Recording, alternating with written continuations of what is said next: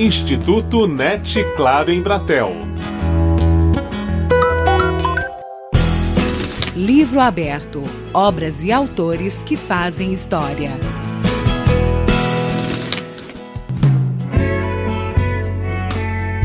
Você está ouvindo a introdução de Lixo e Purpurina, única letra de música escrita pelo saudoso Caio Fernando Abreu. O escritor gaúcho é o ponto de partida do CD literário Com Todas as Letras. A ideia é da dupla Clayton e Cledir e reúne canções inéditas criadas por importantes nomes da literatura do Rio Grande do Sul. Cledir Ramil é o nosso protagonista e conta os capítulos dessa história neste livro aberto. Esse projeto é uma homenagem ao Caio Fernando Abreu, nosso contemporâneo em Porto Alegre, gaúcho como nós, e deixou essa pérola, essa preciosidade, que é a única letra de canção que ele escreveu. E ficamos muito tempo sem saber o que fazer e pensamos na ideia de um projeto que é convidar outros escritores, todos eles gaúchos como nós, para que a gente pudesse, para que eles pudessem viver essa experiência de pela primeira vez na vida escrever uma letra de canção. Fora dos limites, coisa de Netuno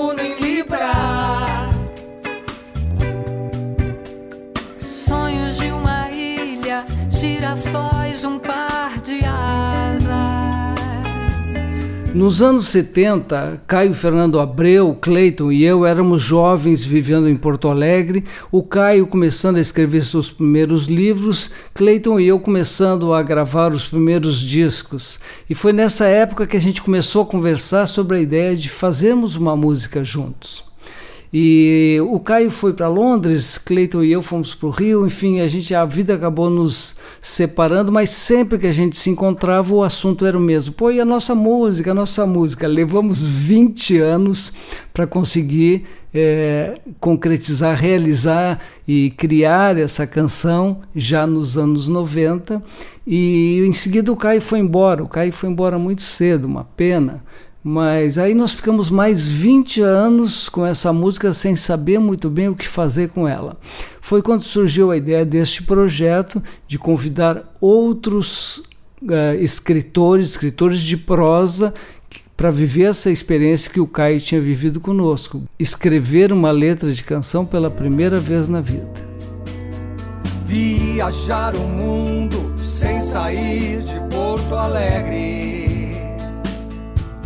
não existe uma marca típica de gaúchos na literatura. E, a ideia foi exatamente se buscar um leque abrangente desses estilos para que o projeto pudesse ficar mais rico, mais interessante e, a quantidade de ideias e letras e, que surgiram foi realmente muito bacana. Foi muito além das nossas expectativas e o projeto cresceu muito com essa diversidade enorme de, de escritores, com cada um com seu universo próprio. O trabalho tem a intenção de tornar a literatura mais próxima do público em geral. Tem muita gente que gosta de música, mas não tem o hábito da leitura. Então, com um projeto como esse, a pessoa pode começar a descobrir autores e gostar de um ou de outro, da maneira que um escreve, da maneira que o outro escreve, e daí, de repente, começar a se interessar um pouco mais por literatura. Venha ver o que ninguém mais vê, não sabe ver. Submerso ali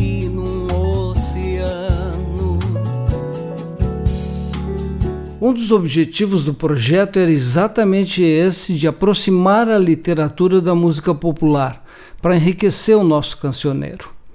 A gente tem na história da música popular brasileira o caso de Vinícius de Moraes, que era um poeta que começou a escrever letras de canções, e o Vinícius se transformou em um dos nossos grandes autores e elevou ainda mais o nível das nossas letras de música. Outro lado,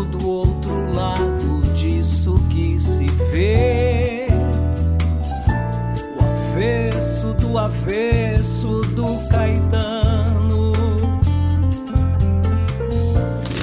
Cledir revela como foram escolhidos os nomes da literatura gaúcha presentes no trabalho. É, a escolha não foi muito fácil, porque Cleito tem as preferências dele, eu as minhas, e, claro, muitas coincidências, enfim. Aí nós fomos juntando isso tudo e convidamos o Luiz Augusto Fischer para ser o curador do projeto. Foi muito bom porque o Fischer é uma autoridade nesse ambiente literário e acadêmico e nos ajudou a formatar a lista final, que ficou ótima. São todos escritores consagrados. Né? Vou citar os nomes aqui, além do Caio Fernando Abreu, que é o primeiro nome que foi homenageado do projeto. Temos o Luiz Fernando Veríssimo, a Marta Medeiros, Lourenço Casarré, Letícia Wierchowski, Daniel Galera, Paulo Scott, Cláudia Tages, Alciche Wish e Fabrício Carpinejar. Felicidade demais é um tormento, me deixe em paz por um breve momento.